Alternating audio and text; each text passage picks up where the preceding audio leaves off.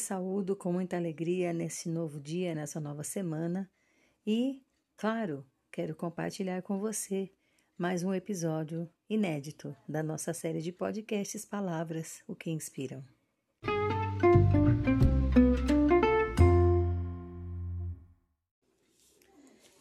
Episódio 140 Escândalo.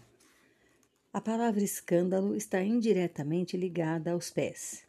Sua raiz indo-europeia é skand, que é subir ou pular, de onde também vem a palavra escalada.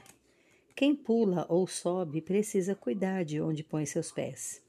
No grego, skandalon significa um obstáculo, pedra de tropeço ou uma armadilha. Scandalum, em latim, tanto pode significar tentação como armadilha e escândalos, que quer dizer motivo de ofensa, tentação. No francês antigo, scandal era uma, um comportamento antirreligioso que agredia a igreja, e da mesma origem existia a palavra sclodre, de onde veio o inglês slander, ou difamação. Portanto, antes de acusar, pense em onde vai botar os seus pés. Em português, a pedra scandalon tornou-se simbólica, pois o conceito pode se referir a um evento que causa comoção e também irritação. O escandaloso, nesse sentido, é condenável do ponto de vista moral e gera um impacto negativo. Por exemplo, o presidente do país asiático foi forçado a renunciar por causa de um escândalo de corrupção. Ou, a partida acabou em escândalo, com os jogadores lutando no campo.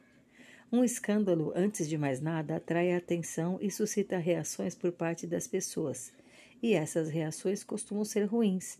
As pessoas ficam irritadas com o responsável pelo escândalo, porque consideram que ele fez algo que merece uma condenação.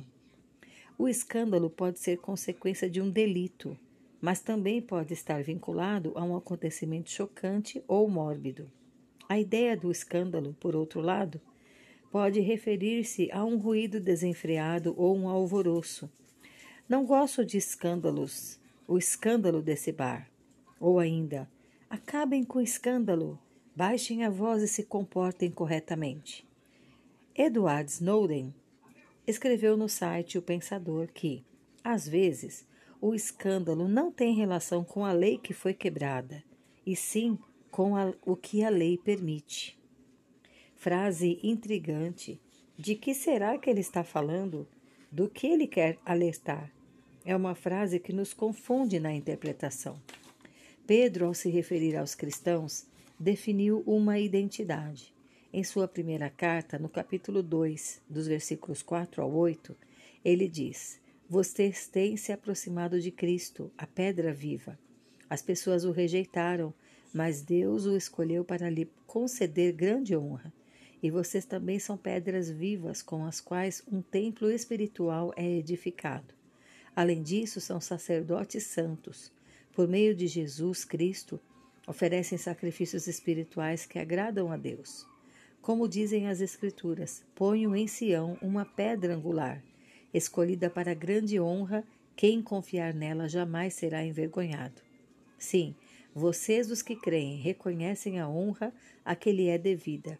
Mas, para os que não creem, a pedra que os construtores rejeitaram se tornou a pedra angular e também ela é a pedra de tropeço, rocha que faz as pessoas caírem. Tropeçam porque não obedecem à palavra e, portanto, deparam com o destino planejado para elas. Essa pedra angular é importantíssima. Ela sustenta a estrutura, logo, se ela cair, tudo cai também. Jesus é citado aqui como pedra de tropeço, não porque ele seja um mau exemplo, uma pessoa de índole questionável, mas justamente o contrário. Como ele é o modelo, quando não o imitamos ou obedecemos, tropeçamos.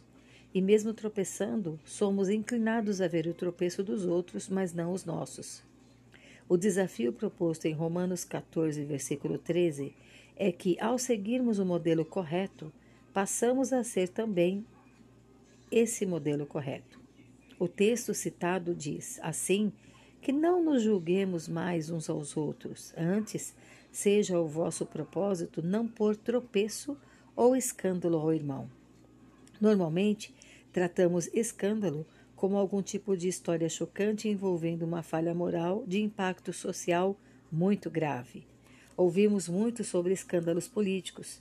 Escandalizar seria o mesmo que chocar, embora a noção bíblica de escândalo envolva essa gravidade e seriedade, além de poder ter um impacto social, ela indica algo um pouco diferente. O substantivo e o verbo correspondentes na Bíblia significam um tipo de pedra colocada como uma armadilha para fazer alguém tropeçar, que pode levar ao pecar. Escandalizar é provocar a queda espiritual de outras pessoas ou de nós mesmos. Às vezes queremos escandalizar e às vezes queremos algo que causa escândalo. Assim, tentar outras pessoas é uma forma de escandalizá-las. Escandalizar é fazer tropeçar, é enfraquecer as outras pessoas. Mas é preciso entender bem: escandalizar não é o mesmo que chatear outras pessoas.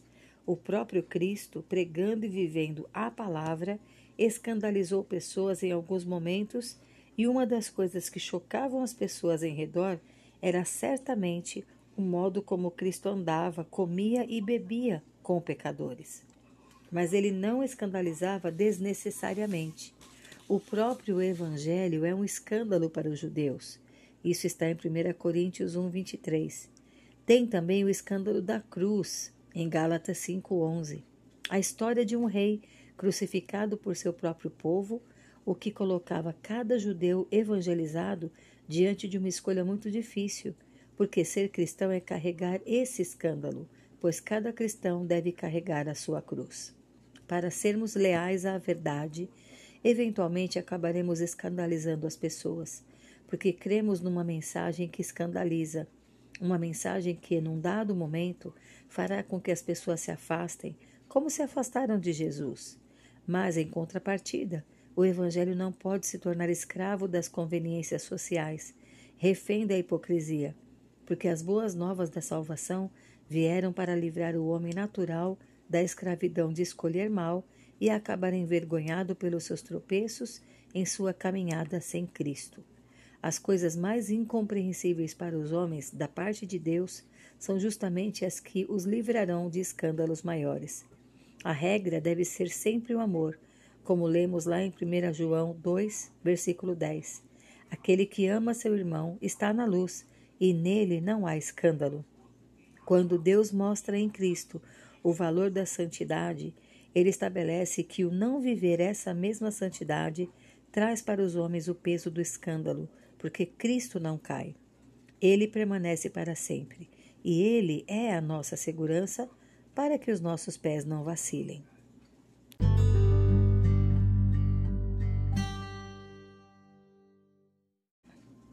Tenha uma linda semana. Com o meu abraço, Paula Bianchi Homer.